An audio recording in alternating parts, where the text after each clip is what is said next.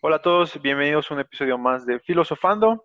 El día de hoy le vamos a dar un pequeño giro a nuestra temática. Vamos a hablar de un tema que me interesa mucho, que me gusta mucho y que sale ligeramente de, de lo que hemos venido hablando, ¿no? Vamos a hablar de esports. Y para eso tengo como invitado súper especial, nada menos que Alex Maldonado, eh, conocido en Estados Unidos como Leader The Only One, quien es vicepresidente de operaciones de Skulls. ¿Cómo estás, Ali? Ay, muy bien, muy bien, Arturo. Muchas gracias por tenerme en tu show. Muy emocionado de estar aquí y, es bueno verte eh, después de tantos años también. Sí, caray.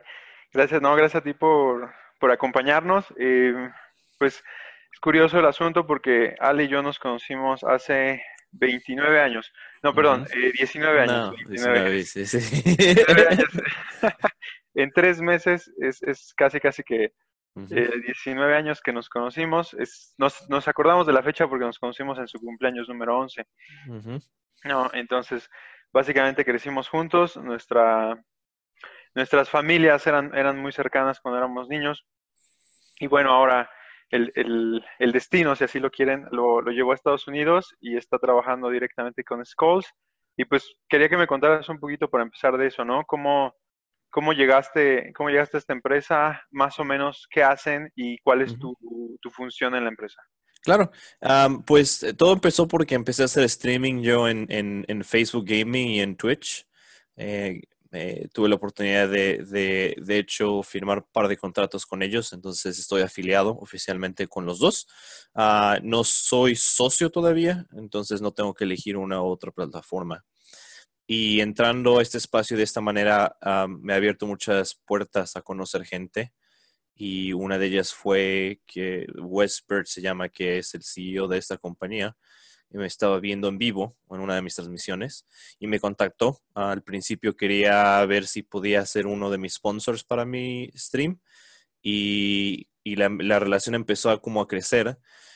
Em, y no sé cómo salió pero yo tengo experiencia en negocios porque es a lo que me dedico específicamente a las operaciones y me empecé a involucrar con la empresa al modo que él me ofreció que me, volviera parte dueño de la empresa y obviamente me dio la posición de vicepresidente de operaciones.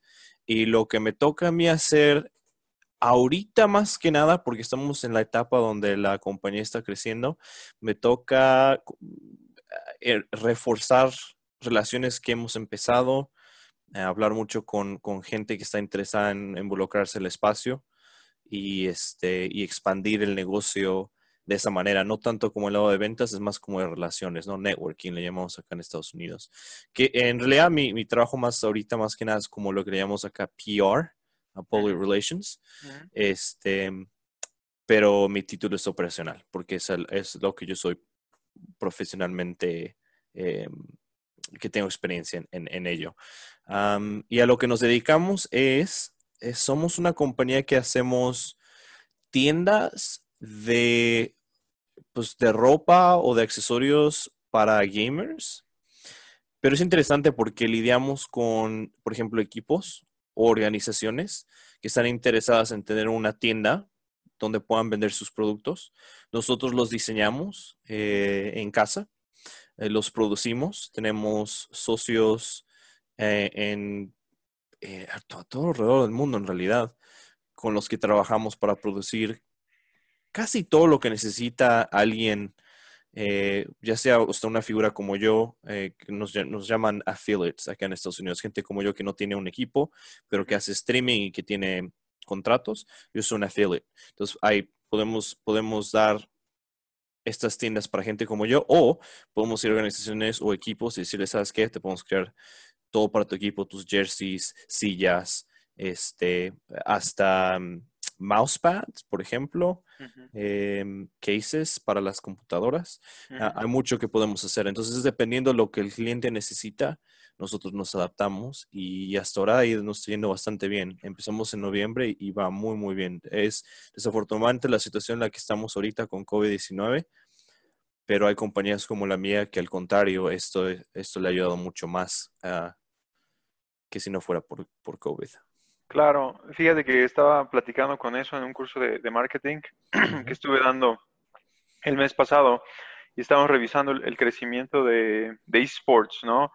Eh, los números que yo tenía es que el año pasado hizo 950 billones de, dólares y que se proyectaba que se alcanzara el trillón de dólares este año, ¿no? No, el trillón de, yo creo que estás diciendo en pesos, todavía no estamos en trillón de dólares. Ok, ok, ¿serían pesos? Sí. Sí, porque estamos en, creo que le vamos a llegar al, al 6.5 billones de dólares este año. Ok, ok. Sí, mis cifras no están mal. Ok.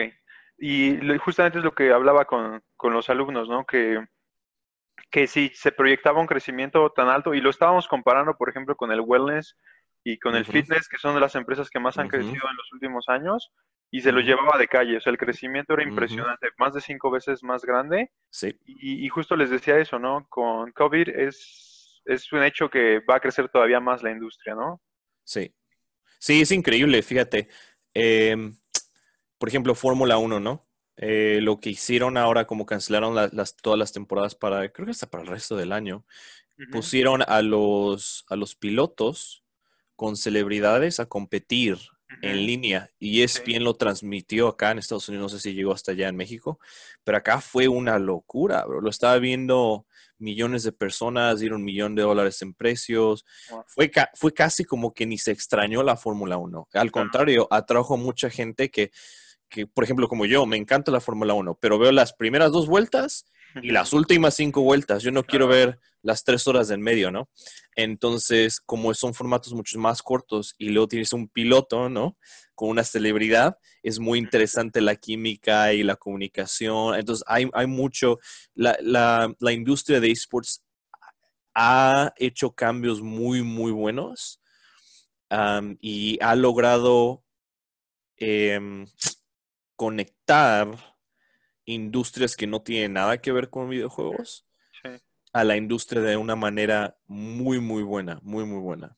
Sí, fíjate que es, lo que me daba la atención. Yo me hice, a mí no me gustaba el automovilismo, me hice fan de Fórmula E, la Fórmula Eléctrica del año pasado que vino a México.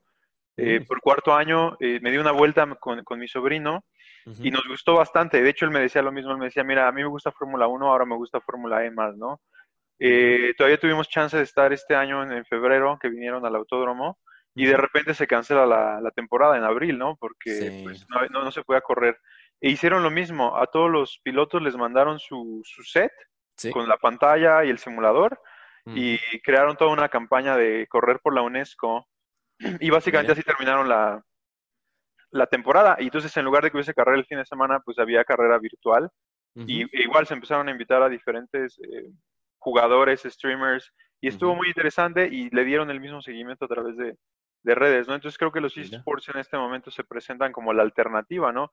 BMW hizo lo mismo con, el golf, empezaron a hacer el golf Indoor Invitational o algo así se llamaba, eh, y todo era con simuladores. Entonces creo que sí es, es, una ventana de oportunidad que tenemos actualmente, ¿no? Es tremendo, fíjate. Eh, hay un par de jugadores de básquetbol muy famosos. Por ejemplo, Devin Book es uno de los jugadores más famosos ahorita que rookies, ¿no? Que están entrando a la NBA. Y lo que hicieron los jugadores de básquetbol que son más jóvenes fue involucrarse con streamers muy grandes y jugar juegos. Entonces, lo que está pasando es, hay una, una química muy buena entre los deportes y esports, porque lo que pasa es, la gente que sigue a Devin Brook y su equipo de, de, de básquetbol, porque él está posteando en Twitter, en Facebook, en, en Twitch, en, en, donde sea, su contenido diario con streamers, entonces es contenido de muy alta calidad, de muy buen juego, está ganando muchos jugadores de, de, básquetbol, o no, no, no, no jugadores, más bien eh, eh, viewers, ¿no? De básquetbol que normalmente no, no verían a él jugando Call of Duty, por ejemplo, ¿no? Claro. Y, y, lo está jalando al, lado de videojuegos. Y lo que pasa mucho, eh, lo que está pasando mucho en la industria y lo que les preocupa un poco a la gente que está en la industria de esports es, ok, si estamos ganando ahorita mucho momentum, ¿no creen que lo podríamos perder eh, en un futuro, porque ya regresan los deportes, porque ya regresa toda la normalidad, si es que se puede decir esa, esa, de esa manera. Y precisamente hoy lo que estábamos hablando en este eSports Leadership Summit que tuve hace un par de horas es eh, el hecho de que no, no vamos a perder nada en del lado de la industria de videojuegos, porque siempre va a haber la habilidad de que esas personalidades o esos jugadores o esos atletas regresen cuando quieran. No es como que eh, bueno, es una y se acabó. No, al contrario, les gustó mucho, están muy expuestos, entonces ahora cada vez que tengan la oportunidad, por ejemplo, cada vez que están en, descanso, ¿no? Entre temporadas, tienen dos meses donde no hacen nada. Entonces, ahora tienen la oportunidad de ellos de generar dinero, buscar sponsors. Estoy hablando de los atletas, no, no del lado de esports, ¿no? Estoy hablando de, los, atletas. Eh, organizaciones que los patrocinen eh, y poner contenido. Entonces, a los atletas les beneficia muchísimo porque están agregando uno, dos millones, diez millones de dólares más a su salario, fuera, de, fuera del lado de, deportes completamente. Y obviamente al lado de esports, a la industria de videojuegos, le favorece muchísimo porque el, seguimiento que ellos tienen viene. Y si, ok, si básquetbol ahorita ya regresa, perfecto. Béisbol no se juega en invierno.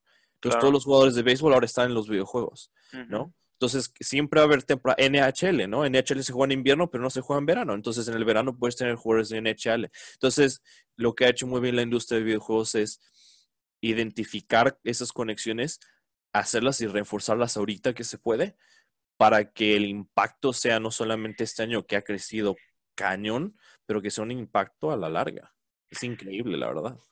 Claro, y que vienen manteniendo un crecimiento sostenido ya de hace tiempo, ¿no? O sea, que no es este año una sorpresa que los esports eh, estén creciendo, sino que ya vienen haciéndolo de manera sostenida y que ahora, pues, como dices, han sido de los, suena feo, ¿no? Pero los beneficiados de, la situación actual, ¿no? Sí. Bien. Ahora, eh, ya platicamos un poquito de, del contexto de, de la actualidad me gustaría que nos contaras más o menos, número uno, qué juegas, qué es lo que transmites. Sí. Este, y, bueno, primero cuéntanos de eso y luego vamos a, profundizar un poquito en eso. En ok. Sí, yo juego mucho lo que se llama Battle Royales. Empecé yo con Fortnite en la temporada número uno.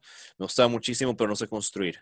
Soy mm. malísimo. Ah, yo, yo crecí jugando Call of Duty, entonces em, eh, eh, estos juegos que son en primera persona, normalmente soy bueno, entonces empecé con Fortnite y me gustó muchísimo los Battle Royales. Pero en cuanto a la gente empezó a construir y, ser muy rápido de esa manera, yo me volví malísimo en el juego. Eh, entonces, para ese entonces salió en el Black Ops 4, Call of Duty Black Ops 4, creo. Sí, salió una modalidad que se llama Blackout, que es la modalidad de Battle Royale. Y empecé a jugar eso y ya me quedé en Battle Royales. Entonces, ahorita lo que estoy jugando hoy en día es o Apex Legends, que es uno de los Battle Royales más grandes. Eh, o Warzone, que es el Battle Royale de Call of Duty. Y me gusta muchísimo. Pero más que nada ahorita, ahorita, ahorita es Apex. Apex Legends. Oye, y, fíjate justo en eso, ¿no? Eh, me llama la atención, digo, tú eres egresado de TEC de Monterrey, ¿cierto? Bueno, no terminé, pero me transferí, me transferí a la mitad, sí, sí. Sí, sí, sí. Y, bueno, no sé qué tan, qué tan empapado estás de la situación de los esports en México actualmente, eh, pero evidentemente, yo, yo lo digo así, el, el negocio está atrasado comparado con, especial, digo, creo que cualquier parte del mundo, tal vez Asia no, pero Estados Unidos lleva la delantera en eso, ¿no? Eh, México está un poco atrasado, todavía no termina de, crecer como ha crecido en otras partes. Ahorita Grupo Salinas y Arena han empezado a generar algunos espacios, ¿no? Pero hay, hay en, Estados Unidos ya está esta cultura de, transmitir y la gente los busca y el crecimiento que hay en Twitch. Em, ¿Qué le recomiendas a alguien aquí en México que va comenzando, que, que le gusta transmitir, para que pueda empezar a tener justamente esta visibilidad que tú tuviste? Eh, definitivamente no preocuparte en tus seguidores ni cuánta gente te está viendo. Eh, tienes la gente que, que, hace esto lo tiene que hacer porque tiene una pasión, porque lo disfruta, porque es muy divertido. Eh, yo empecé así y, si algún día crezco y soy uno de los más grandes del mundo, que no va a pasar ni broma, pero digamos que ese fuera el, ejemplo, ¿no? Que eso fuera lo que voy, no me debería importar a mí. Y, no le debe importar a nadie. Porque el problema es que en cuanto lo tomas esto como un trabajo, entonces le estás agrediendo, eh, añadiendo estrés. Eh, la gente se mete mucho aquí y empiezas a, a, a, encerrarte en este espacio que es tan chiquito. O sea, mira mi oficina, yo puedo estar aquí todo el día por los siguientes mil años tratando de hacer esto y, me olvido de la gente, de relaciones, de, todo ese rollo. Es muy peligroso, ¿no? Entonces, mi sugerencia es, número uno, hazlo. Si, si es algo que quieres hacer, hazlo, inténtalo, ve cómo, cómo, cómo hacerlo funcionar. Pero número dos, no te preocupes en los números, hazlo, hazlo con el corazón, con pasión y diviértete cañón. haz, amigos en todos lados, juega muchos diferentes juegos y, disfrútalo, ¿no? Es, es lo que yo diría que es lo más importante. Perfecto. Y ahora que tú ya lo has vivido de ambos lados, ¿no? Primero como, como jugador y ahora como ya lo vives desde la parte operativa de, de, una empresa, ¿qué crees que es lo más importante para que, para que un, una transmisión o un canal le llamen la atención a los patrocinadores? Ok, eh, dependiendo qué tipo de patrocinadores estás buscando, es muy buena pregunta y de hecho es una pregunta que hoy en día en Estados Unidos se, pregunta muy a menudo, e inclusive dentro de la industria, porque fíjate, hay mucho, vamos a dividir, vamos a empezar a dividir la industria, ¿ok? Está el lado competitivo, el lado de esports, y luego está el lado de creativos, le llamamos content creators. que Yo estoy del lado de content creators, juego bien y tengo buenos rankos, pero yo no compito en, en torneos, ¿ok? Entonces hay una diferencia. Y cuando divides en, digamos, esos dos mercados, lo ponemos de esa manera, el mercado competitivo y el mercado content creators. El mercado content creators es probablemente enorme, nada más que la gente no lo ha visto muy bien. Por ejemplo, te voy a dar un ejemplo, un buen ejemplo, es el equipo que se llama 100 Thieves, es 100 y una T. Son el equipo más grande del mundo, el lado esports, pero empezaron ellos con content creation y le meten muchísimo dinero a content creation. Ellos a lo que se dedican es lo que se llama aquí en Estados Unidos un lifestyle brand. Ellos quieren ser, digamos, como, como la, marca de moda. Ellos no les importa tanto que tan bien juegues, eh, qué, tan increíble eh, tienes tus videos en YouTube. Eh, no, ellos, ellos, lo que quieren es ser como la onda, ¿me entiendes? Y lo han hecho muy, muy bien a través de muy buena merca, pero sobre todo metiéndole mucho dinero al tipo de content creators que ellos piensan que van a, que van a penetrar ese mercado de manera muy fuerte. Entonces tienen, tienen a digamos, tres content creators muy grandes que los pueden ver cuando quieran. Yo los sugiero, son muy buena gente. Courage JD en YouTube es uno de los más grandes. Nate en Twitch, que está teniendo 15 mil personas cada vez que van vivo. Y tienen un par de niñas que son muy buenas, Valkyrie y Brooke AV. Las dos tienen como 5 mil personas en vivo cada día. Y esos, esos números son ridículos para este tipo de, empresa. Y lo que ellos hacen es se divierten muchísimo. Entonces, dependiendo qué es lo que estás tratando de, hacer, ¿estás tratando de ser competitivo o estás tratando de, hacer content creation? Cuando decides tú eh, de qué lado quieres estar, entonces tienes que decidir a qué tipo de, de gente y de empresas te gustaría tú como que representar. Por ejemplo, en el lado de, vamos a usar a alguien competitivo, por ejemplo, alguien muy grande competitivo. Optic Gaming, uno de los equipos más grandes en el mundo del lado competitivo, ¿no? Del lado de creación. Ellos, Nissan, los, patrocinado, los patrocinó. A uno de sus jugadores, Porsche, los patrocinó. A un, jugador en específico que era muy, muy bueno, Creamstick se llama. pero la idea que ellos, que ellos trabajan es en esta imagen de somos los mejores. Y, y entrenamos todos los días. Y quien quiere jugar contra nosotros, ahí vamos a estar y te vamos a, derrotar y te vamos a humillar. Em, eh, cuando hacemos contratos, jalamos a los mejores jugadores luego, luego.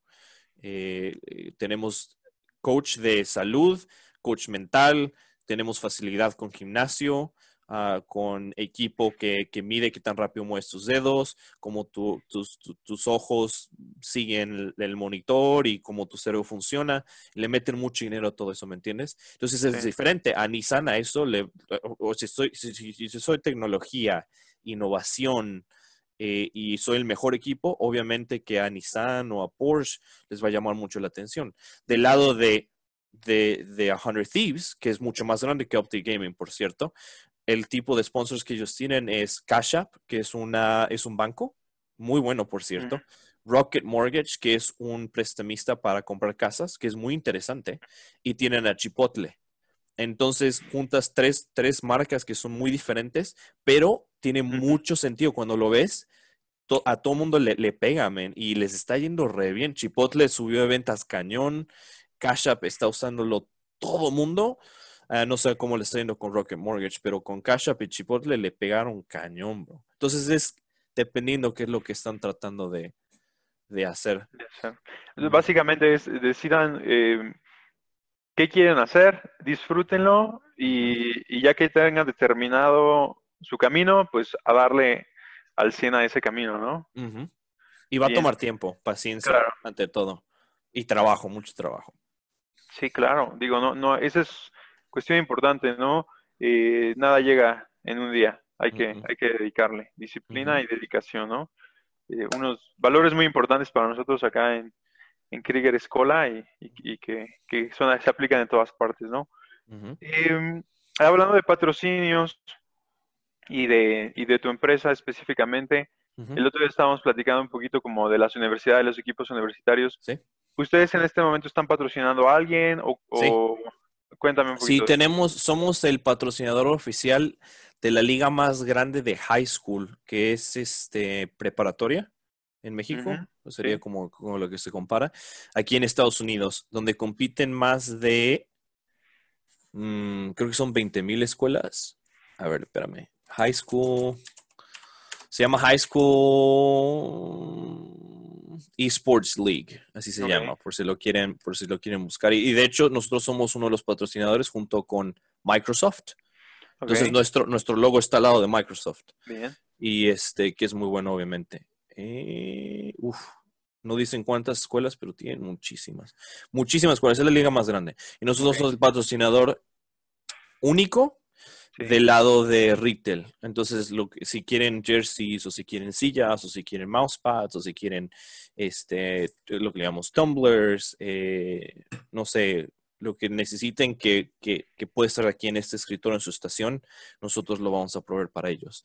Entonces, es muy buena relación está creciendo mucho y es algo con lo que nosotros nos, nos identificamos bastante porque como patrocinadores una de las cosas que nosotros pedimos es que es interesante. Por ejemplo, a la gente que le interesa, por ejemplo, si tú que nos estás viendo ahorita quieres que yo te patrocine, yo estoy buscando las siguientes cosas. Número uno, que no digas groserías, que no seas tóxico porque yo represento una, mi, nuestra compañía representa la oportunidad de los niños de desarrollarlos en la escuela de una manera que pueden competir y disfrutar de pasarla bien, pero haciéndolo de una manera correcta. Entonces, por ejemplo, si tú vienes a mí y me dices, oye, Alex, patrocíname, son, son twitchero y me siguen 10 mil personas, me ven 10 mil personas en, en vivo y yo abro tu stream y lo primero que dices es,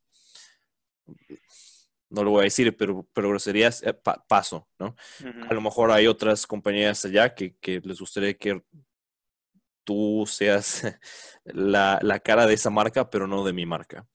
Eh, número dos, nos gustan mucho los equipos que, que, ayudan mucho el lado educativo también, que se involucran mucho en, por ejemplo, acá en Estados Unidos, en lo que llamamos research o STEM, eh, STEM es el lado escolástico, no sé si se traduzca de esa manera al español, pero es, es gente que se dedica a aportar a la educación, inclusivemente como estudiante. Entonces hacen mucho servicio comunitario, se ayudan uno al otro. Eh, entonces, por ahí va el asunto, ¿me entiendes? Entonces es, es, es, es importante así. Pero sí, somos uno de estamos con ellos. También tenemos eh, equipos, estamos trabajando con una de las ramas de la militar en Estados Unidos. Hoy no lo puedo decir porque el contrato está terminándose, pero además el diseño está padrísimo con camuflaje de su color y todo está padrísimo. Ojalá lo podamos enseñar pronto. Y un par de universidades muy grandes eh, en el lado de, Georgia. Eh, las universidades nos gustan mucho trabajar, pero más que nada son, son más como nuestros clientes que nuestros socios. Mucha gente de esas universidades viene a nosotros y nada más compran. No quieren que los que los que seamos sus sponsors, quieren comprar eh, de, de, nuestra parte, que eso, bueno, generamos dinero de esa manera, pero de manera de sponsors son High School Esports League, un par de, afiliados como yo y un par de colegios en, Georgia. Ok, perfecto. Suena, suena bastante bien. Em, que apenas estaba, estaba consultando acá en, en, México con algunos conocidos que están metidos en el, en el mundo de los esports, el Skulls es, es conocido en México, no sé qué tan grande, a ver si nuestros este, escuchas nos pueden decir si conocen o no conocen la marca, pero ¿qué, planes tendrían ustedes o, han considerado el involucrarse un poquito más en Latinoamérica o van a continuar exclusivamente en Estados Unidos? No, la verdad, eh, cuando empezó la compañía empezó, es interesante porque empezó como un equipo, como un clan, era un clan. Literal. O sea, éramos gente que nos veíamos en un, en un garage de uno de nuestros amigos, eh, conectábamos LANs, eh, que son los cables de internet, entonces no inalámbrico, y jugábamos uno contra el otro. Y este, el, el dueño compró schools.com, que de hecho es, es muy raro que hoy en día puedes comprar un dominio genérico eh, a un precio muy bajo. Y lo, lo compró creo que hace 20 años porque le gustaba, o sea, quería, siempre quiso tener un, un grupo, como un foro, pues, o, un espacio, una comunidad para el clan. Y eso era todo. Y este, y vamos a un evento el año pasado muy grande en Atlanta, muy, muy grande, se llama DreamHack. Si tienen la oportunidad de estar en Estados Unidos y quieren ver esports a lo grande, vayan a un DreamHack. Pasa en Atlanta, en Dallas y en Anaheim. Entonces están en, las, en, el centro, en las dos costas. Grandísimo, padrísimo, una experiencia increíble. Fuimos y teníamos nuestros jerseys, competimos en Overwatch y la gente venía a nosotros y dice, oye, quiero comprar este jersey y quiero comprar esa gorra.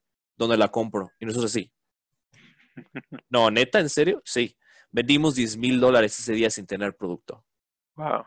Entonces este, nos dimos cuenta que había una oportunidad enorme de, del mercado. Que es que la gente, es interesante, Arturo, la gente acá en Estados Unidos, la gente que se dedica a hacer diseños y cosas y jerseys y todo eso, es pésima. No sé si son estudiantes que están en el colegio o chavitos que les gusta dibujar, pero si ves nuestros jerseys contra los jerseys de, otra gente que está haciendo jerseys, no se comparan ni de broma, bro. Entonces, ha sido muy bueno que nuestros diseñadores son muy buenos al modo que, está trayendo mucha, mucha gente. Entonces, para, eh, ya hice muy larga la respuesta a tu pregunta. La verdad no sabemos qué tan lejos podemos llegar, no sabemos qué tan lejos estamos llegando. Sabemos que en Estados Unidos ya tenemos una presencia muy, muy grande. Yo creo que ya somos conocidos a lo mejor en los 50 estados acá, ah, no Alaska y no Hawái, pero, pero en, en la tierra somos muy conocidos ya. Y si expandimos a Latinoamérica, a Europa ya nos está empezando a comprar, India nos ha comprado. Entonces, lo bueno de, ser un negocio de e-commerce es que no hay límites. Eh, y si se abren las puertas, por supuesto, entramos a cualquier mercado. Y fíjense que, digo, van a decir, ah, si es tu empresa y estás hablando bien de tu producto, pero yo le voy a dar aquí el, el, este, la confirmación a Alex, porque hemos estado revisando algunos diseños eh, que, justamente queremos traer para, para Krieger Escola y para otros proyectos que tenemos.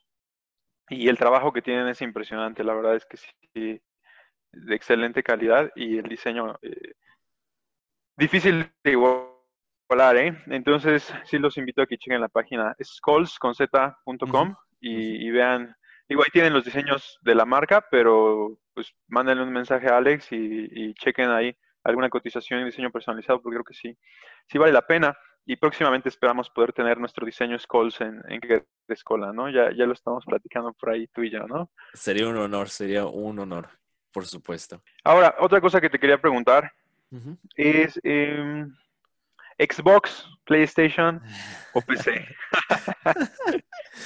Mira, te voy a ser bien sincero, ¿ok? Súper sincero. Pura neta del planeta.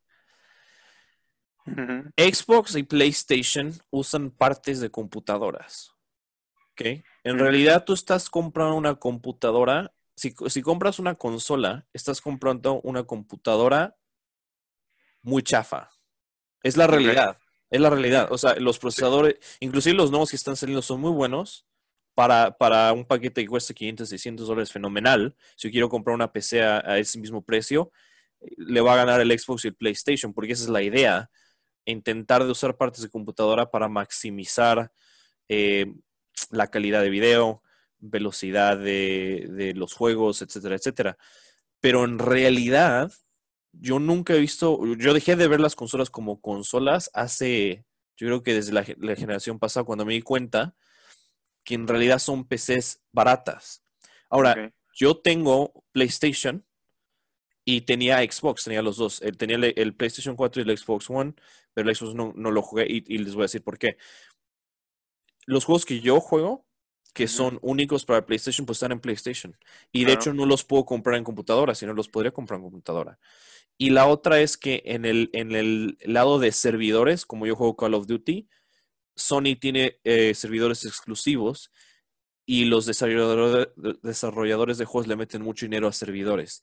Entonces, no sé allá en México cómo está la cosa, pero aquí en Estados Unidos el Internet es mucho mejor, la calidad de los juegos son mucho mejores en línea en los juegos de PlayStation por eso. Pero en realidad son lo mismo, pero son lo mismo. Eh, excepto que si tú estás del lado de Microsoft y te gusta Gears of War en Halo, por favor. Pero fíjate que ahora Microsoft lo que empezó a hacer es, hizo esta mm, membresía que ahora yo puedo jugar en PC, Gears of War y Halo. Entonces, desde mi punto de vista, si yo soy fan de, de Xbox, la neta, yo le ahorro más y me compro una computadora bien para que no solamente juegue los, los juegos de Microsoft, de, de, Xbox, pero que también puedo jugar juegos que están padrísimos en la computadora porque se ve mucho mejor, corren mejor, eh, las comunidades son mucho más grandes. Eh, es, la verdad es mucho mejor. PC por mucho es mucho mejor, pero entiendo cómo es el costo. La, la, barrera de entrada al PC es el costo. Eh, y es por eso que existen estos mercados. Pero en realidad para mí PlayStation Xbox es lo mismo. Eh, ya sé que la gente me dice, no, pero el nuevo Xbox tiene 12 teraflops de memoria y el PlayStation tiene 10.8. Bro, no vas a ver la diferencia nunca. Los puedes poner lado a lado el mismo juego. No te vas a dar cuenta de la...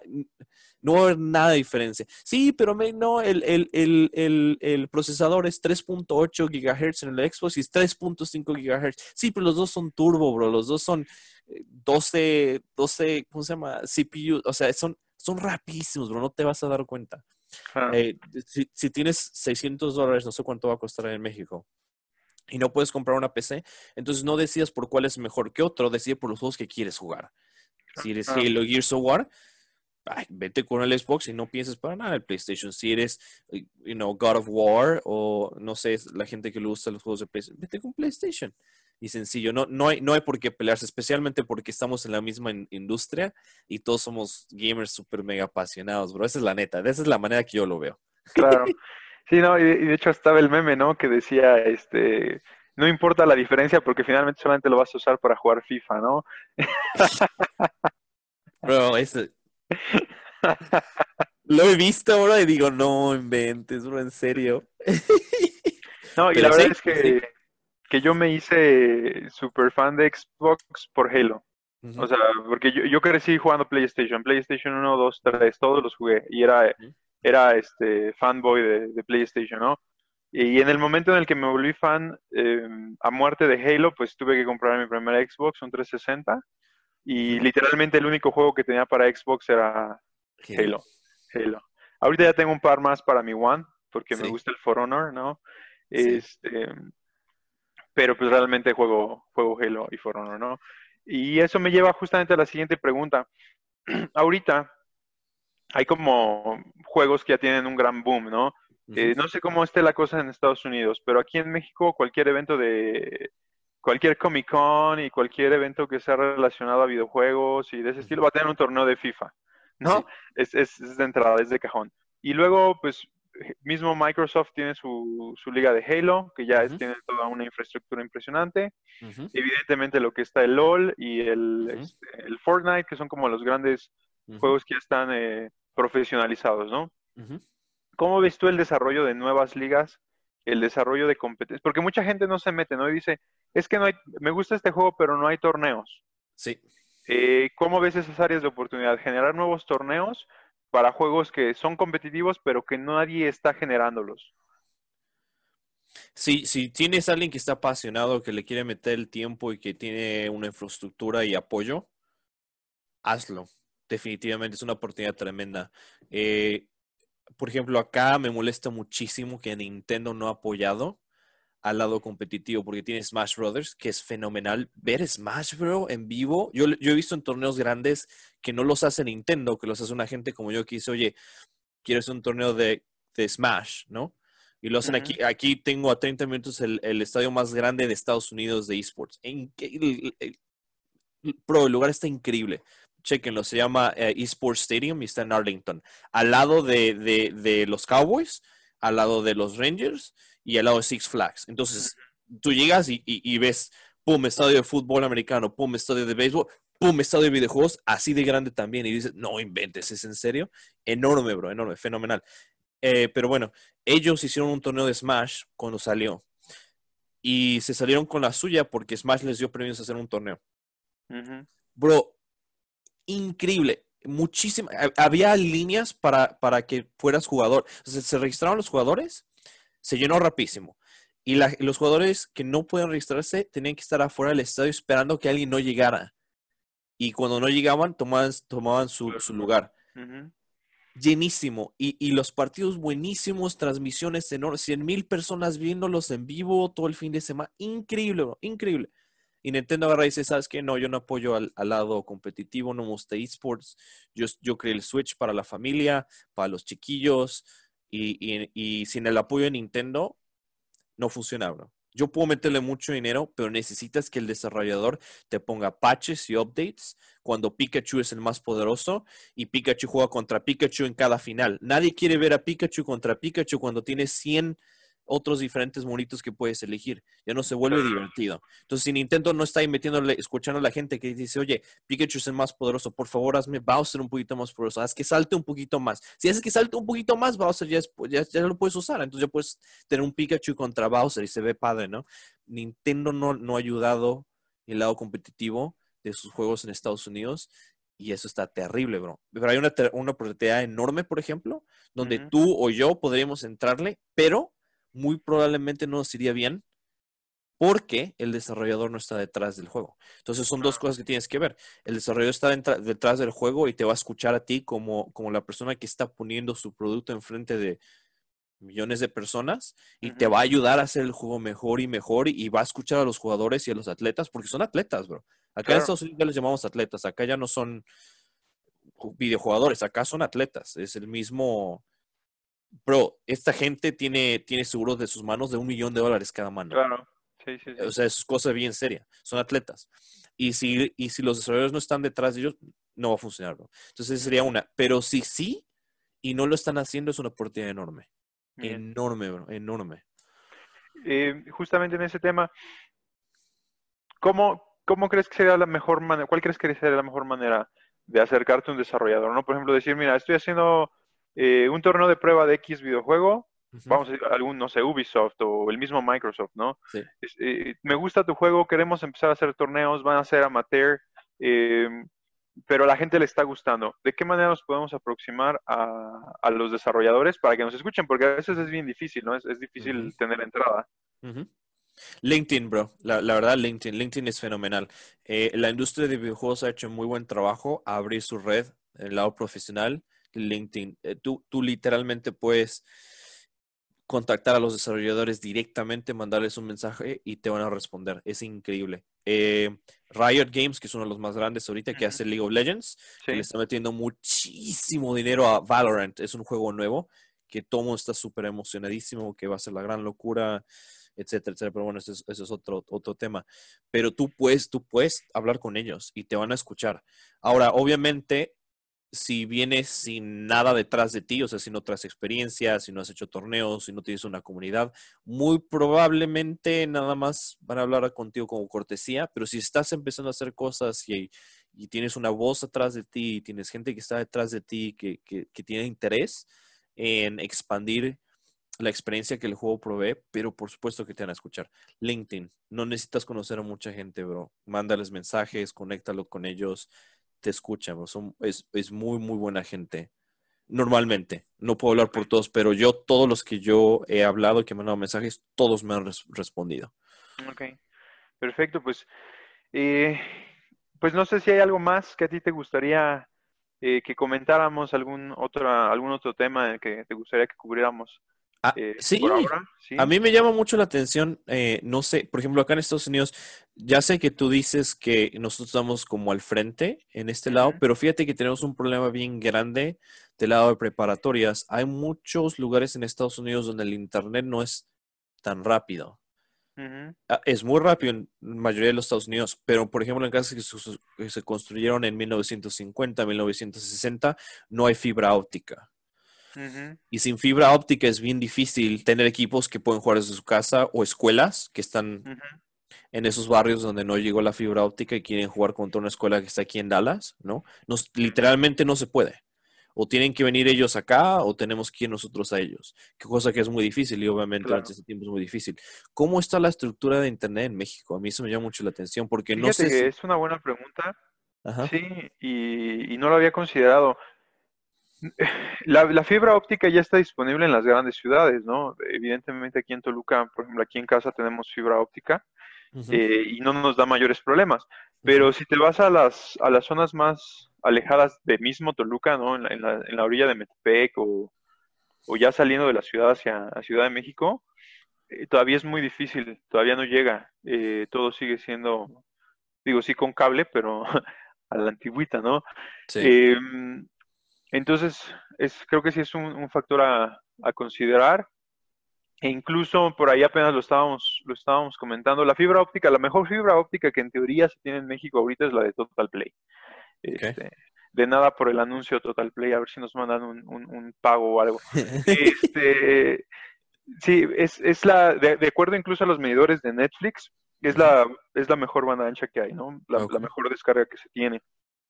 Y yo creo que tiene buen servicio y tiene em, buenos paquetes, ¿no?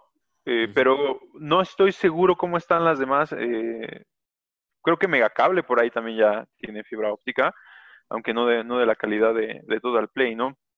Entonces, en infraestructura, como para hacer un torneo de una ciudad a otra, creo que todavía está, está difícil la situación. Y lo que yo he visto en, los torneos que me ha tocado ver, que no han sido tantos, es que todo se hace, como decías, por cable de LAN. ¿no? O sea, conectas un montón de consolas en el mismo lugar y entre esas consolas se, hace, se hacen los torneos. Preguntaba porque me hiciste la pregunta hace un par de minutos donde la oportunidad de, hacer torneos y hacer esports para otros juegos que no tienen exposición. No sé si, si sería bueno investigar primero si existe la infraestructura, por ejemplo, para, para Qualis, bro. Que si tienes un torneo regional y no puedes en realidad hacer torneos LANs en todos lados, necesitas Qualis en línea pero la mayoría de los, de los jugadores no pueden participar porque no tienen fibra óptica.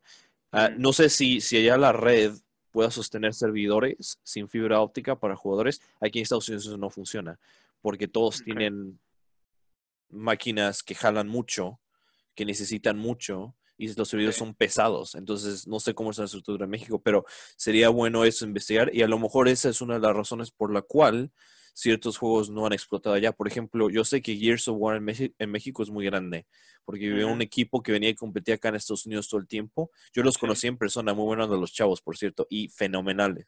Les iba muy bien aquí en Estados Unidos, ganaban segundo, tercero. Nunca, creo que nunca ganaron, pero siempre eran top 5. Fenomenal, bro, fenomenal.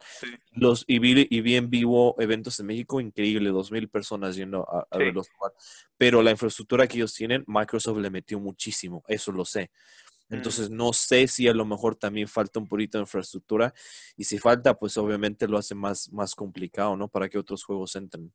Eh, O sea, a lo mejor sería una de las razones por las cuales es, es un poquito más difícil hacerlo allá en, en, México. Claro, sí, es como te decía, creo que estamos en una etapa de desarrollo. Eh, algunas empresas grandes le empiezan a meter dinero, pero evidentemente le están metiendo dinero a los juegos grandes, justamente al Gears, justamente al Halo, FIFA, el, eh, no estoy seguro, la, liga que está ahorita patrocinando el Grupo Salinas, si es este eh, LOL o si es Fortnite o cuál de esos, pero es, una de esas, ¿no? Este, que ya hasta tienen sus transmisiones en vivo a través de, TV Azteca. Wow. construyeron su estadio, te digo. Entonces está creciendo, pero todavía no llegamos a, a lo que hemos visto en otras partes, ¿no? Evidentemente en Japón por ejemplo, ¿no? Y Estados Unidos. Lo que hace falta es que los que están interesados se atrevan sí. y empiecen a experimentar, ¿no? Y como decías hace ratito, es paciencia. De repente queremos ser el, mejor streamer de México y queremos tener los miles de seguidores en Twitch y queremos tener un super torneo así al estilo de Halo. Pero pues hay que empezar en pequeño, ¿no? Sí. Eh, en bebé e ir creciendo.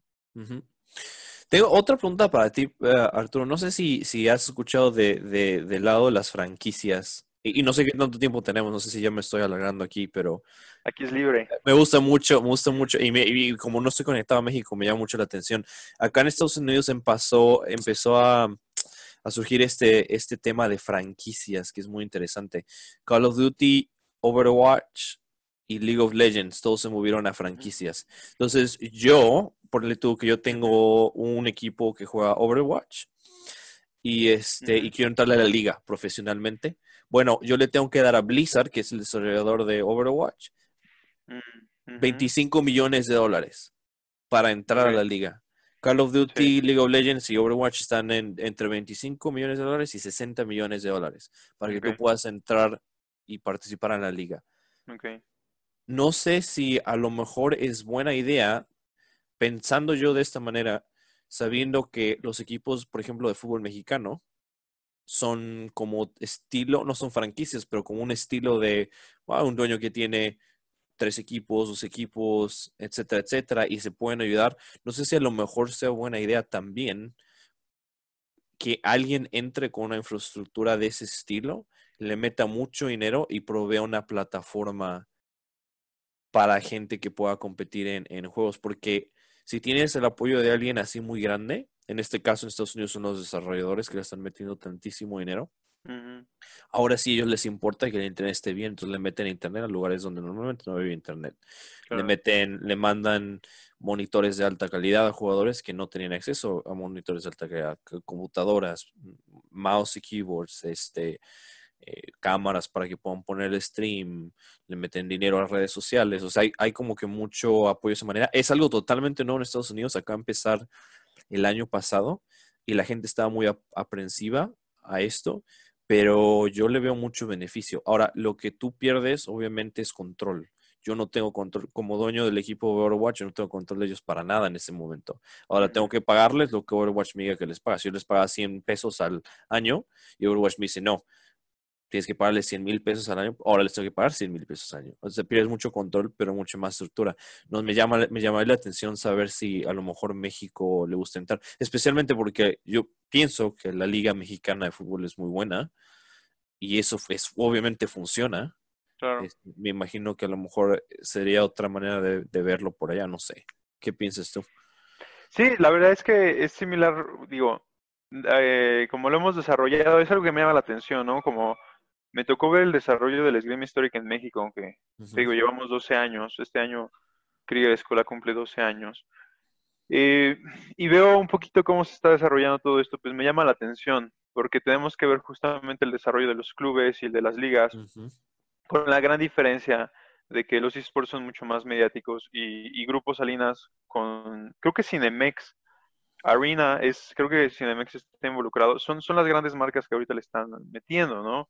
Este, no sé qué tan involucrado está Microsoft, seguramente habrá algunas personas en la audiencia que, estén mejor informados que yo en ese sentido, que están tratando de hacerlo crecer en México, ¿no? Y en Latinoamérica. Em, pero sí, me, llama la atención justamente esta parte del desarrollo de clubes, porque los clubes que yo conozco, de la gente que yo conozco que, que está involucrada, pues son clubes pequeños, ¿no? que si es el dueño, que si dice, voy a ponerte, he escuchado de casos ya en los que te ponen la casa, ¿no? Y se llevan a los jugadores y ya viven todos juntos y entrenan juntos y, o sea, ya se empieza a dar eso, pero como a una escala no tan grande, ¿no? Entonces, eh, me llama la atención porque es ver justamente si se va, bueno, si se empieza a desarrollar en ese sentido eh, y como dices, empezar a generar franquicias, equipos más grandes, y, es una de las partes interesantes, ¿no? Generar un nombre ya que sea reconocido a nivel internacional. Ojalá, ojalá sí le funcione en México. es mi deseo que, que, la industria crezca como está creciendo aquí, que crezca en todos lados, porque conecta a la gente de una manera muy especial y única. O sea, en realidad, si lo piensas de esta manera, no hemos hablado en años tú y yo, y, esto nos ha conectado y, no sé, qué tal que creamos una relación muy grande y que podamos ser muy exitosos de esta manera tú y yo, y o, o que una oportunidad para ayudar a mucha gente en México o en cualquier otro lado del mundo, ¿no?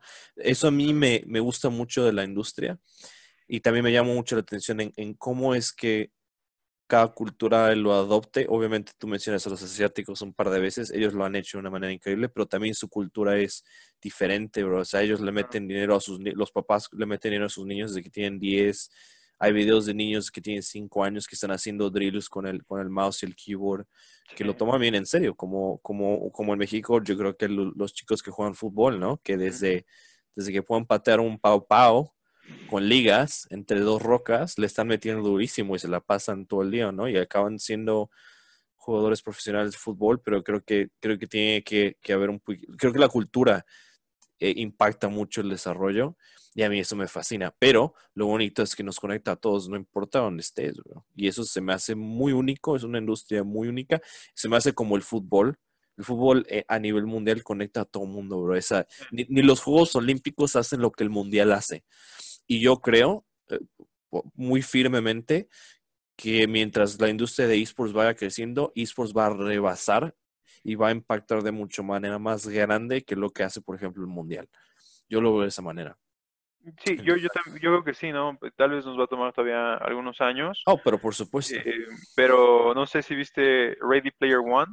Sí, me encantó. Eh, creo, creo que no está tan lejos de la realidad. O sea, creo que, creo que esto del desarrollo de la realidad virtual y, situaciones como la que estamos viendo actualmente, ¿no? Que nos obligan a estar dentro de casa y a tener estas interacciones a través de una pantalla, nos permiten estar, estar cerca y lo platicaba apenas en otra en, otro episodio que tuve, ¿no? Estamos más lejos, pero estamos más cerca. O sea, no podemos salir, pero podemos recurrir a la tecnología para estar en comunicación, ¿no? Y con el desarrollo de la eh, realidad virtual, con el desarrollo de los esports, yo creo que en, 10, 20 años, eh, una situación similar a la que se ve en Ready Player One, en la cual todos ya juegan e interactúan en un mundo virtual, realmente no está tan lejos de, la realidad, ¿no? Y, como mucho de lo que estamos platicando ahorita, pues es, justo lo que, lo que nos tocó, ¿no? Finalmente nuestra reconexión fue gracias a un post tuyo de LinkedIn y de Skulls que, que fue que dijimos, y, nosotros, que una de las razones por las cuales estamos hablando hoy de esports eh, en el podcast, es porque, eh, si no lo sabían, Krieger Escola desde hace tiempo tenía la intención de, de armar algo relacionado a esports y aprovechando justamente la, la cuarentena lanzamos el proyecto que se llama Krieger Esports. Entonces, pues eso fue lo que finalmente nos llevó a, reconectarnos, ¿no? Después de, probablemente más de cinco años que, no platicábamos. Entonces, pues sí, a, buscar contactos en LinkedIn también, ¿no? Exacto. Y, aprovechar, aprovechar el tiempo que estamos en casa para conectar con gente en otras partes. Y como dices, es, es algo súper cool, ¿no? Que te puedes conectar en tu, en tu, en tu consola, en tu compu, y estás jugando con un niño en China y estás jugando con un chavo en Europa, ¿no? Al mismo tiempo. Fíjate, y, lo, y me gustaría, y qué bueno que lo hice, me gustaría mucho, sabiendo que estás haciendo este proyecto de Krieger uh, Esports y que estás a punto de hacer un, estás en un punto de torneo de, de For Honor, ¿cierto? sí, ¿Cuándo viene? Ya se viene, ¿no? Es este fin de semana, el, sábado semana. Va a ser algo pequeño, es nuestra prueba. Siempre tengo esa filosofía, ¿no? De este, tenemos experiencias en los torneos de esgrima. Siempre me gusta empezar con algo así este, pequeñito, probar, ver qué funciona, qué no funciona. Pues vamos a tener el torneo sábado y domingo. Si están escuchando el, episodio después de que fue el torneo, pues entren a la página de Krieger Escola o a la de Krieger Esports y vean los videos de cómo fue el torneo, ¿no? Y si lo escucharon antes, pues conéctense y véanlo en vivo. Es precisamente justo lo que iba a decir. Eh, cuando hay alguien como tú que está tratando de empezar algo especial como, como, como es meterse al esports como un equipo, eh, le llamamos en Estados Unidos non-endemic, que no tiene nada que ver con esports, pero has encontrado la manera de meterte a la industria. Me, toda la gente que está viendo, apoyen, apoyen a Arturo, apoyen a su equipo, apoyen y de cualquier manera que puedan apoyar, si es con, con likes, con vistas, con shares, con, con, con, mandárselo a gente que lo vea, que lo apoye, aunque, aunque no jueguen For Honor o que no estén metidos en, o que estén en el lado PlayStation o, o, que tienen nada más el Switch. Eh, mientras haya más apoyo de esa manera, más le va a ayudar a Arturo. Y Arturo va, eh, obviamente este, este torneo va a tener cosas que van a salir mal, van a haber errores, etcétera, etcétera, porque así pasa la cosa. Pero si se unen como comunidad y se apoyan uno al otro, pueden hacer algo bien especial. Y tú ya tienes una comunidad grande, única, muy especial. Apoye, apoyen a Arturo, la neta. No, no, no, no lo digo en, no, no porque seas mi amigo y porque estemos juntos, lo digo porque en serio del lado de negocios les va a beneficiar a todos, te va a beneficiar a ti como consumidor, porque va a haber más oportunidades para ti para que puedas jugar. va a a alguien como Arturo porque va a llamar la atención de desarrolladores, de patrocinadores, donde van a querer meterse el espacio y ayudar a crecerlo. Y al final de cuentas le va a ayudar a todo mundo. Todo mundo gana. Entonces, por favor, apoyen a Arturo este fin de semana y mientras más eventos haga y todo, métanle cañón apoyo a Arturo porque es, es algo que puede ser muy especial, pero necesita ustedes. Definitivamente, ¿no? Y es parte de nuestra filosofía. Yo siempre he dicho que, que Krieger Escola y todas nuestras variantes, porque digo, Krieger Sports es, es, la, es la última, es la más reciente, pero todas nuestras ramas tienen esta filosofía de, de, colaborar, ¿no? De trabajar con quienes quieren trabajar con nosotros y de desarrollar comunidades. Eh, esa filosofía la tenemos nosotros y la llevamos a básicamente a cualquier proyecto que tengamos y es justamente nuestra intención, que la comunidad eh, de For Honor, Xbox, PlayStation, PC, no importa, eh, y de videojuegos históricos o relacionados a temáticas históricas y de combate tengan mayor visibilidad. ¿no? Yo soy súper fan de Halo, de verdad. Eh, hasta me puedo llamar fanboy en los últimos cinco años, probablemente me hice fanboy de, Halo, ¿no? Eh, pero For Honor me apasiona porque lo mío es el combate, ¿no? Entonces queremos llevar este tipo de juegos que no tienen la visibilidad de otros, pues a una nueva posición y queremos desarrollar comunidades como, como lo hemos venido desarrollando en la esgrima histórica, ¿no? Entonces no queremos crecer solo para que crezca nuestra marca, porque finalmente lo aceptamos y somos una marca, eh, pero nos podemos beneficiar. Claro que sí. Y luego imagínate el impacto que puedes tener. hay, la cantidad de jugadores que juegan, por ejemplo, Assassin's Creed, bro. Es una comunidad enorme que nadie les pela, porque no hay nada, no hay, no hay nada, ¿no? Entonces, tomen esta oportunidad, abrácenla, apóyense y, mucho éxito, Arturo. Ojalá, ojalá les vaya muy bien. Por favor, mándame el link, ya te lo había pedido creo que hace un par de semanas cuando estés en vivo, para yo meterme y, ver cómo podemos apoyar. Lo voy a poner acá en nuestros, entre nuestros lugares de sociales para, poder apoyar. Y a lo mejor no te va a caer mucho porque pues, obviamente estamos en el mercado americano, entonces en inglés, pero, pero como podemos apoyar, apoyamos, ¿no? Entonces...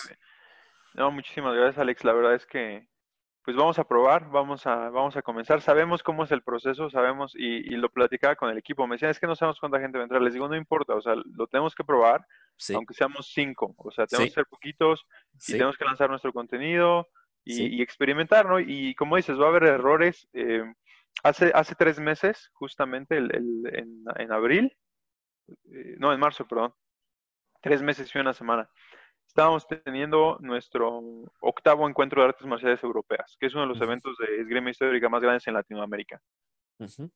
Em, y, yo como organizador, que lo hemos hecho durante ocho años y es el onceavo torneo en el que en el que participamos como organizadores, me sentía caótico, ¿no? Como que sentía que nada estaba saliendo bien y, y nada, ves como todos los errores, ¿no? Y de repente se acerca la gente y te dice, oye, me gustó mucho, no vimos ningún problema, todo fluyó y tú como dices, wow, ¿qué pasó? Porque tú lo ves de otra manera, ¿no? Sí. Entonces, e, entendemos el proceso y se lo decía a mi equipo, o sea, vamos a cometer errores, pero de eso se trata, ¿no? De aprender y de ir creciendo, ¿no? Entonces, muchas gracias por el apoyo. La verdad es que el equipo está muy emocionado de poder trabajar con ustedes eh, y pues vamos a, vamos a probar, vamos a experimentar y vamos a ver hasta dónde podemos llevar este nuevo proyecto de Krieger Esports y vamos a ver qué tan lejos podemos llegar eh, a colaborar con Skulls, ¿no? Estaría súper de pelos. Los, los apoyamos mucho, muchísimo éxito. Ojalá les vaya muy bien. Pues Vamos a estar súper mega pendiente.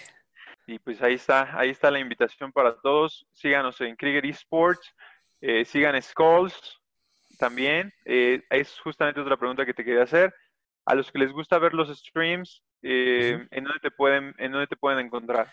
Ah, tanto en Twitch como en Facebook y twitch.com diagonal leader de only one, leader the only y el número uno. Entonces en inglés es leader, T-H-E, O-N-L-Y y el número uno, líder de only one. Es lo mismo en Facebook y en Twitch. Twitch.com Perfecto. diagonal y Facebook.com diagonal, líder de only one. Perfecto. Y aquí abajo en la, en la descripción de, del video les dejo los links para que no tengan que buscarlo, ya nada más le dan clic este, redes sociales, schools, donde los encuentran para, y sitio web para que los chequen. Schools.com y en Twitter es lo mismo. Uh, schools es twitter.com diagonal. Ah, déjame eh, no, no mentir, porque acá todo lo busco como schools, pero a veces nos, nos agregan números por, razones que no entiendo yo. Schools Gear, si le tuvieron que agregar Gear, porque es un, número, es un nombre muy genérico. Schools Gear, entonces sería arroba Schools Gear. Ah, Facebook también es Schools Gear y Twitch también es Schools Gear. Tenemos em, eh, streamers ah, que, como yo, que somos afiliados, que hacemos en nuestro propio canal, pero de vez en cuando hacemos stream en, en Schools, entonces está padre porque Schools tiene mucha variedad. Los domingos se juega Smite, los lunes se juega Valorant, los miércoles se juega Overwatch, los jueves Apex, el sábado Call of Duty, entonces está padre porque hay mucho contenido. Por cierto, no hablamos de esto y a lo mejor no sé si tenemos tiempo para hablar de esto, pero el poder de micro, de, de lo que se llama microcontenido es importantísimo. Y eso es lo que iba con, con, lo de tu torneo. Por muy pequeño que es, por, porque solamente tenemos una persona que vea, eso genera microcontenido y el microcontenido es poderosísimo. La gente usa acá en Estados Unidos las redes sociales como una oportunidad para generar microcontenido. No sé si te has dado cuenta, hay gente que está empezando a poner videos de un minuto en, Twitter. TikTok es tremendo, porque pueden poner los highlights del stream en un TikTok y te va a generar dos millones de vistas, que te va a generar tráfico, etcétera, etcétera. Entonces el poder de microcontenido es tremendo. Eso sería, fíjate que no, no hablamos de esto, pero esa es otra recomendación que yo tendría para gente. Por, no vas a hacer live stream, ¿no? Porque tú no tienes el internet para hacer live stream y no tienes la computadora que pueda procesar esto o algo así. No pasa nada, grábalo y ponlo en YouTube. Aunque tome dos días en subirse a YouTube, ¿no? Porque está ahí las horas y lo que sea hazlo, porque el microcontenido es poderosísimo. Yo creo que es más poderoso, especialmente para gente que está empezando, pero es igual de poderoso para alguien que es muy grande. Microcontenido es otra cosa. Sí, y fíjate que es justo lo que decías de TikTok. Ahorita está lanzando la, una campaña nueva y hasta estaba dando premios, porque está tratando de, atraer a, creators de, de, justamente de videojuegos. Y era como sube un video de máximo un minuto jugando. ¿No? Y estuve checándolos y de verdad hay un montón de tonterías, pero es lo que buscan, porque es lo que genera el engagement con la gente y este y entonces les da visibilidad justamente, ¿no? Entonces, definitivamente es un, es un buen consejo el, estar creando. Y es otra de las cuestiones que me llama la atención, lo platicaba con los chicos del equipo y me decían, no, pero, y empezaron a hacer como memes, me dio mucha risa porque al inicio como que yo no quería, y, y me dijeron, déjame hacer este video, ¿no? En, en, For Honor te puedes morir si te lanzas y, te, y caes mal, ¿no? Como en muchos videojuegos, ¿no? Entonces pusieron una canción y, y, e hicieron una compilación de 30 segundos de puras caídas fallidas, ¿no? Y te tiras y te mueres. Este, y otra de, de, estos chavos de África que salen bailando con el Sí, es fenomenal. Eh, y por ahí tenemos un clip, sí, chécalo ahí en, en, YouTube, porque es justamente la idea, ¿no? Y estamos peleando y de repente queda uno contra los cuatro y pum, entre los cuatro lo matamos y de repente ya nada más salen los monitos este, bailando, ¿no? Entonces está padre porque puedes jugar y como dices, no necesitas generar el, el, live stream, que es lo que eh, nos gusta, ¿no? Y yo, por ejemplo, yo no consumo streaming. No, soy, no soy tan fanático, pero sí de repente veo videos de este estilo. Sí. Eh, y por ejemplo, lo que decías de los videos de lifestyle, ¿no? Entonces, pues no necesitas hacer el stream, puedes simplemente grabar tu partida en Xbox, ¿no? Le das grabar y subes tu video y después ya nada más lo bajas y lo editas. Sí. Tampoco necesitas un super editor. Nosotros empezamos editando con el editor de que te da Microsoft, ¿no? Windows, el, Windows. Este, ¿Cómo se llama? Ahorita se me fue el nombre. Eh, pero bueno, empezamos con ese. Ahorita ya utilizamos para algunos de nuestros videos otros y tenemos un equipo de, de edición para algunos de los videos, otros hacemos ediciones muy sencillas, pero creo que esa es la parte importante, ¿no? Que de repente la gente o los chicos que van empezando sienten que necesitan hacerlo perfecto y necesitan ser súper cuidadosos y, que si no tienen los miles de seguidores no funciona. Yo creo que es al revés. Tienes que empezar en chiquito, con lo que a ti te gusta, como dijiste al inicio, te tiene que apasionar y de ahí va a salir. O sea, si lo haces porque te apasiona, lo vas a seguir haciendo. Sí, y fíjate, es interesante porque en un futuro, si lo, si lo haces y explotas y creces, ese microcontenido te va a generar muchísimo dinero, al punto que a lo mejor te genere más el microcontenido que tu contenido. En TikTok estaba viendo los números ayer, fíjate, de los TikTokers que son muy populares en la industria de videojuegos, están generando 50 mil dólares por post. Wow. Y piensa que hay, que hay gente que está postando dos o tres o cuatro posts al día. Están generando 20 mil a 100 mil dólares al día, con lo único que tienen que hacer es bajar su live stream, cortarlo agregar un, ellos con su cara chistosa o llorando, o el meme del, cofre o lo que sea, subirlo. No toma mucho trabajo y, están generando muchísimo dinero. No, que ese sea la meta, pero eh, es no enfocarse en la importancia del microcontenido en realidad. Es poderosísimo. y, que también tampoco se caigan en la trampa de que es tan fácil, ¿no? O sea, es, realmente no es complejo. O sea, eso es bien, es sencillo de hacer, no hay mucha, no es fácil y sencillo no es lo mismo, ¿no? Eh, es sencillo de hacer. Eh, pero es, es una cuestión, sí, no tienes que hacer, bajas el video, cortas, pones y ya está, ¿no? Pero nosotros que estamos subiendo mucho material, sí es, sí te lleva tu rato, ¿no? Ah, claro.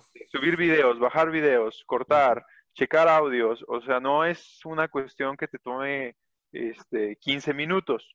Sí. ¿no? Entonces también tienen que checar esa parte. Sin embargo, pues si te gusta y, te apasiona, pues lo haces, lo haces sin ningún problema, ¿no? Y, y, habrá gente que lo va a ver y va a decir, oye, eso está bien genial. Sí. Este, y lo va a seguir consumiendo, lo va a seguir viendo. ¿Conoces a Ninja tú, Arturo? Ninja. No. Es uno de los streamers más grandes. Yo creo que es la figura de videojuegos más grande en el mundo. Ok. Él, este, él es un afiliado como yo, o socio ya, no afiliado. Eh, donde no, tiene equipo. Eh, empezó con un equipo, jugaba muy bien, jugaba Halo, uno de los mejores jugadores de Halo del mundo.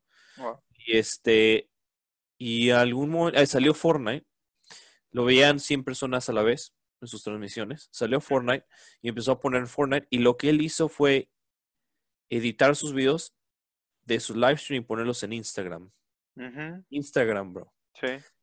Instagram explotó al punto que celebridades lo, empezaron a contactar. Y hace dos años, exactamente hace dos años, en el 2018, Drake, que es uno de los raperos grandes del mundo, lo contactó y dice, quiero jugar contigo. 700 mm. mil personas lo vieron en vivo y ese día cambió esports para siempre. Por microcontenido en Instagram. Él lo veían 100 personas, bro. Ahora lo ven 200 mil personas en promedio. Claro. Micro contenido en Instagram. Es increíble. Lo pueden ver. Busquen los artículos, bro. Ahí están. no les estoy mintiendo. Es increíble como el videojuego más grande del mundo creció por micro contenido en Instagram. Increíble. Increíble. Es, dedicarle el tiempo nada más. Sí. Pues piénsalo. Drake. ¿Por qué, va, ¿Por qué Drake va a estar en Twitch? Claro. Pero dime cuánto tiempo no está pasando en Instagram. Exactamente, sí, es, es igual lo que decías, ¿no? O sea, muchos de los, de los ejecutivos de las marcas no van a estar a lo mejor en toda la red, no van a estar en TikTok, pero sí van a estar en LinkedIn, ¿no? Entonces hay que irle buscando, hay que ir, hay, también hay que aprovechar las redes sociales, ¿no? Que es una gran ventaja que tenemos actualmente. Y es gratis, bro. No importa qué internet que tienes, no, no, literalmente no hay barrera de entrada. Para nada. Tampoco, tampoco es como que tengas que ser un especialista, ¿no? no. Subes tu video y subes tu foto, haces un post, haces tu perfil en LinkedIn, ¿no? Este, es, dedicarle, ahí sí, ahí sí es fácil y es rápido, o sea, lo haces. Nada más no puedes parar, bro. Te tome dos años. Sí. A unos les toma meses, pero la mayoría de la gente toma años. No, tú eres un ejemplo increíble, o sea, tú tienes algo muy especial que tomó 12 años tenerlo llegar a donde está hoy pero ve qué padre. ¿Cambiarías tú uno de esos años por no tener esto? No, no lo creo. Yo creo que. No, no, y es, es algo que platicaba con. Tenemos también ya algunos eh, afiliados, ¿no? En, en, otras ciudades eh, que llevan dos, tres años, es lo que les decía. O sea, ha sido, ha sido un proceso complejo. Eh, hemos tenido que hacer sacrificios, e, especialmente yo he tenido que hacer sacrificios. Algunos que me hubiese gustado, preferido evitar definitivamente, pero, ¿no? Pero finalmente, cuando, cuando llegas al, producto final, que, ni siquiera estamos ahí nosotros, ¿no? Todavía estamos en, desarrollo, eh, pues no lo quieres cambiar, o sea, dices, hay cosas que te gustaría haber hecho diferente, pero, pero definitivamente vale la pena, ¿no? el trabajo que se ha hecho. Qué bueno, sí. Pues denle, gamers, denle, por favor, no, no, no le, no le paren. Y este, ahora, eh, lo último que, que sí puedo decir, Arturo, es si tú eres un gamer que, que está siendo gamer por hacer gamer nada más, está padre, pero también ten cuidado que no te, que no te chupe tu, tu vida de, de, de todo, ¿no? Respeto a tu familia, respeto a tus papás, respeto a, tus amigos, ¿no? Eh, y si lo estás persiguiendo como profesión o, o, quieres intentar hacer, experimentar metiéndote a esta industria, hazlo con mucha pasión, pero también se, ten muy en cuenta que hay muchas cosas que importan más. Por ejemplo, no dejes, ni de broma dejes la escuela por intentar esto, ni de broma dejes el trabajo que te está manteniendo por intentar esto. Esto hazlo cuando tienes tiempo, dedícale tiempo y métele el corazón y la pasión, pero no dejes lo demás. Y, y, y, las cosas se dan, las cosas se dan si, si se hacen bien. Ese sería el último. No, es, es un excelente consejo, ¿no? Este, cada cosa a su tiempo, cada cosa tiene su momento y, su forma correcta de hacerse, ¿no? Entonces, eh, son grandes oportunidades, creo que está muy padre y, y qué bueno que los chicos ahora tengamos, tengan este, la oportunidad pues dedicarse a cosas diferentes que les gustan, pero sí, es, es muy buen consejo, ¿no? El, mantener siempre la perspectiva y, la cabeza y los pies en el lugar correcto, ¿no? Porque la, la, familia, la salud, la escuela, ¿no? el, trabajo, sí, todo, todo es muy importante y hay que darle sus respectivos tiempos. Y lo disfrútenlo y listo. Quién sabe, a lo mejor algún día ser mucho más grandes que nosotros. Claro, ya estaremos yo ahí, este, nosotros viendo los opiniones. Seríamos fanes, sí, exactamente. Buenísimo, Ale, pues muchísimas gracias por, por este rato, gracias por platicarnos de toda tu experiencia, de compartir tu experiencia con nosotros. Este, pues vamos a seguir en comunicación y pues ya saben, si quieren contactar a Alex o a, Schools, eh, chequen sus redes sociales en la descripción y sigan, sigan nuestros torneos, Krieger Esports, y pues yo los veo en el siguiente episodio.